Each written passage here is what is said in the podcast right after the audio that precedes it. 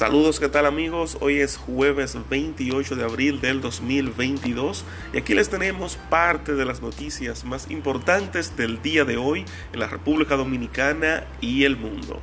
Raquel Arbaje lamenta declaración errónea sobre contrato de Angelita Peña con el gobierno.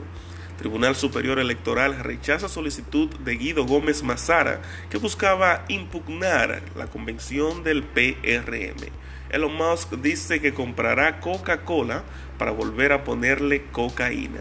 Como que se está pasando el pan allá, ¿eh? Diputada del PRM, Soraya Suárez, pide a funcionarios que conecten el cerebro con la lengua. Bueno.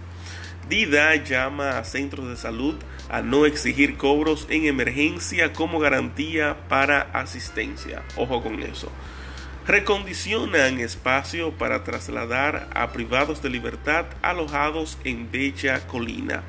Rusia coordina ataques cibernéticos y militares en Ucrania según Microsoft. Juan Luis Guerra tiene COVID-19 y suspende concierto en Miami. República Dominicana adopta el Bitcoin como moneda legal.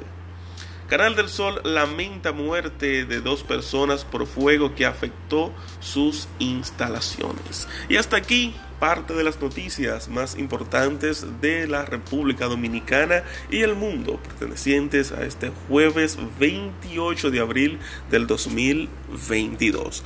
Hasta la próxima.